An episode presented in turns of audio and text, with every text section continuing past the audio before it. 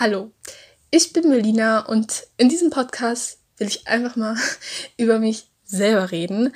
Ähm, also ich möchte einfach über meine Entwicklung von früher zu heute reden und warum ich das machen will, ist jetzt einfach, weil ich ein zweiwöchiges Praktikum bei Salon 5 gemacht habe und zum Abschluss sozusagen, natürlich nur zum Abschluss meines Praktikums, ich hoffe, dass ich nicht das letzte Mal jetzt hier war, ähm, aber einfach zum Abschluss meines Praktikums wollte ich einfach mal darüber reden, wie ich mich so entwickelt habe, weil irgendwie fand ich das so, ja, keine Ahnung, so schön, zum Abschluss darüber so zu reden.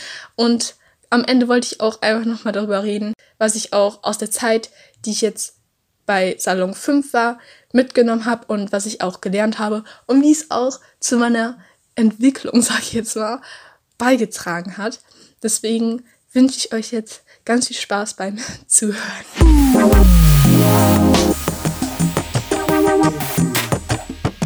Salon 5. Fange ich einfach mal direkt an zu erzählen. Und ja, das erste, was ich so richtig, sage ich jetzt mal, so mitbekommen habe, war eigentlich erst so ab der fünften Klasse, weil da habe ich erstmal so richtig so ein Bewusstsein entwickelt, sage ich jetzt einfach mal, und erstmal so richtig mitbekommen, wie ich eigentlich so drauf bin und so. Wenn ich jetzt an die Grundschulzeit zurückdenke, merke ich schon, wie ich war, aber damals habe ich mir auch einfach überhaupt keine Gedanken darüber gemacht und habe einfach so mein Leben gelebt und ja, das kam halt, wie gesagt, einfach erst so ab der fünften Klasse, wo ich, wie gesagt, einfach so ein Bewusstsein entwickelt habe, so. Und ja, früher war das dann halt eigentlich so, dass ich eigentlich nicht wirklich Selbstbewusstsein hatte und die besten Beispiele dafür sind halt einfach im Unterricht gewesen. Ähm, da war das dann halt häufig einfach so, dass ich einfach da saß. Manchmal habe ich auch so ein bisschen geträumt, aber meistens habe ich aufgepasst. Und wenn ich dann einfach aus heiterem Himmel drangenommen wurde, habe ich die Lehrerin angeguckt und ich bin knallrot geworden. Und logischerweise haben mich auch alle angeguckt, weil sie eine Antwort von mir erwartet haben. Aber ich habe einfach nichts gesagt und mir war das dann so unangenehm, weil mich auch alle angeguckt haben. Und ich habe mich so überfordert gefühlt. Ich bin eine Person, die sehr schnell überfordert ist. Auch jetzt noch, aber es ist nicht mehr so ganz so schlimm wie früher. Und ähm, ja, da, dadurch war ich halt einfach mega überfordert, einfach weil mich auch alle angeguckt haben. Und es waren immer solche Momente, wo ich einfach fast angefangen habe zu heulen. Wirklich. Mir sind die Tränen in die Augen gestiegen. Ich war so, nein, du darfst jetzt nicht anfangen zu weinen. Das, das ist dann noch peinlicher. Und ja, diese Momente sind sehr oft vorgekommen. Manchmal war es auch einfach so, dass ich mich gemeldet habe. Dann bin ich drangenommen worden. Dann habe ich aber nichts gesagt, weil ich entweder wirklich vergessen habe, was ich gesagt habe. Das passiert übrigens heute noch. Und ähm, ja, meistens war es aber auch einfach, weil ich mich nicht getraut habe, meine Antwort zu sagen, weil ich einfach dachte, dass sie falsch war. Diese Momente habe ich heute auch noch, aber sie sind nicht mehr so wie früher. Also ich sage schon mal meistens jetzt, was ich glaube, aber manchmal tue ich es auch nicht. Und ja, das versuche ich mir auch immer noch abzugewöhnen. Ähm, aber ja, früher war das halt einfach auch so ein mega Problem und ich habe dieses, dass ich Sachen, das heißt mal, vergesse, auch oft als Ausrede genommen, weil's, weil man es von mir gewohnt war, dass ich solche Sachen vergesse und deswegen habe ich es oft auch als Ausrede genommen. Ähm, und ja, das war halt auch einfach so ein Moment, das immer so mega schlimm für mich war. Genauso wie wie ich auch in einem anderen Podcast darüber geredet habe, die, der Podcast über die Angst, ähm, die Angst davor, vor anderen Leuten zu reden.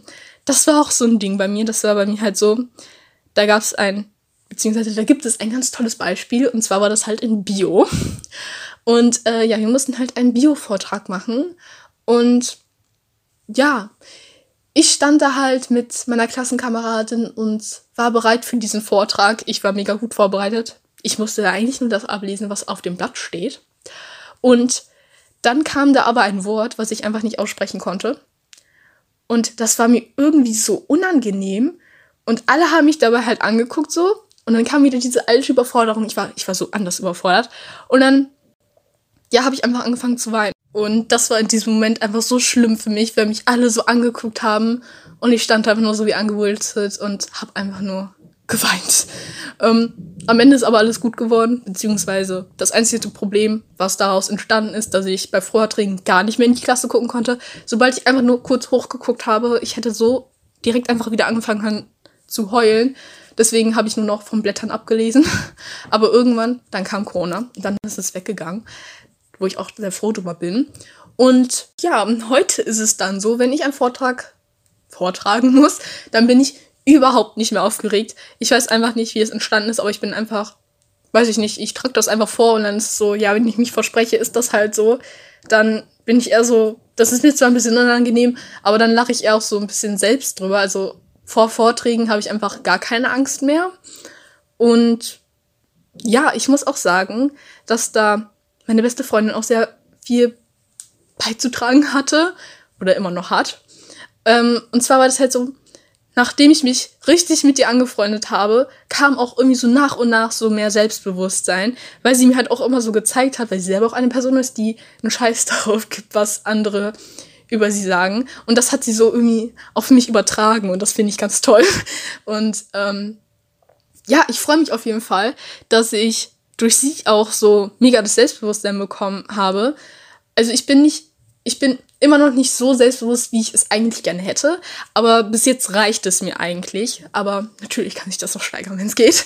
Und ähm, ja, deswegen, ich sehe jetzt gerade schon, ich laber schon ganz schön lange. Deswegen will ich jetzt einfach mal anfangen, über die Zeit zu reden, die ich jetzt bei Salon 5 hatte. Und da war das halt so, ich habe mich mega gefreut, dass ich da hinkommen durfte. Und ich war aber auch mega aufgeregt, weil das war auch meine erste Praktikumssituation und sowas. Das kann ich noch überhaupt nicht. Und alles war halt auch so neu und so. Und ich wusste noch nicht so, was ich machen sollte. Deswegen, ja, war ich halt logischerweise auch aufgeregt, weil ich halt das noch alles nicht kannte. Und ja, am Anfang war das dann halt auch so, dass ich mich schon sehr an die Themen gehalten habe, die schon hier besprochen wurden, also die Podcast-Themen. Und ich hatte aber auch irgendwie am Anfang war ich halt ein bisschen unsicher und habe mich halt nicht wirklich getraut, was Neues zu machen, weil ich hatte halt irgendwie Angst, dass es falsch ist so. Ähm, aber die Angst wurde mir halt einfach genommen, so eigentlich direkt zu Anfang. Und dann war ich so, okay, dann suche ich jetzt mal meine eigenen Themen aus. Und ja, dann bin ich halt so nach einer Zeit auch, war ich jetzt mal aufgetaut. Und ja, als ich dann meinen allerersten Podcast aufgenommen habe, das war mit Helene, da gab es so, also was heißt Probleme? Es gab ein paar Startschwierigkeiten. Das war für mich am Anfang mega schwierig, etwas zu sagen. Also ich fand es total komisch, irgendwie in dieses Mikrofon reinzureden und einfach so sagen, hallo, ich bin Melina. Das fand ich irgendwie so richtig komisch und am Anfang hat es auch ein bisschen gedauert, bis ich dann was gesagt habe. Aber als ich es dann geschafft habe, bin ich während des Gesprächs auch so ein bisschen aufgetaucht und dann ging das eigentlich auch.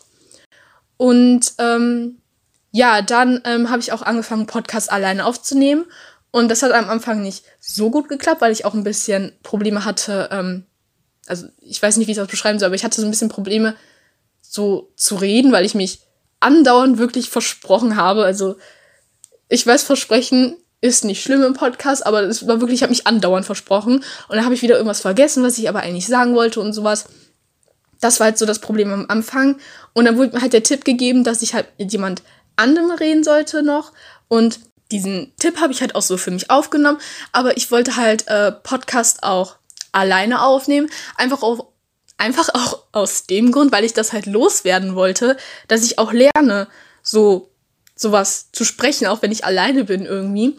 Und ich muss sagen, das hat nach einer Zeit auch eigentlich gut geklappt. Jetzt laber ich eigentlich auch so, ohne Probleme, sage ich jetzt mal. Und ähm, ich kann auf jeden Fall sagen, dass Salon 5 mich auch selbstbewusster gemacht hat.